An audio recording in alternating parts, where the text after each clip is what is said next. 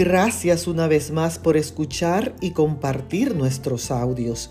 En el libro de Proverbios, el capítulo 10 y el verso 18 leemos, El que oculta el odio es de labios mentirosos y el que esparce calumnia es un necio. ¿Cuántas personas odian a otra y lo ocultan diciendo, no, no, yo no lo odio?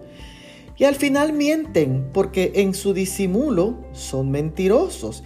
Y peor aún los que tienen odio escondido en su corazón y calumnian tan sutilmente o tan finamente que no tienen que usar un cuchillo de carnicero para degollar a otra persona.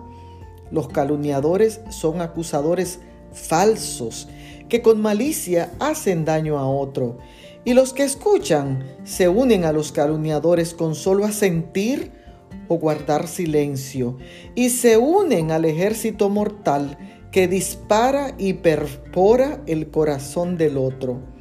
Pero cuando se comprueba que el calumniador estaba equivocado, él y todos los que se le unieron y se aferraron a ideas o posturas equivocadas son necios y tendrán parte con el diablo y sus secuaces.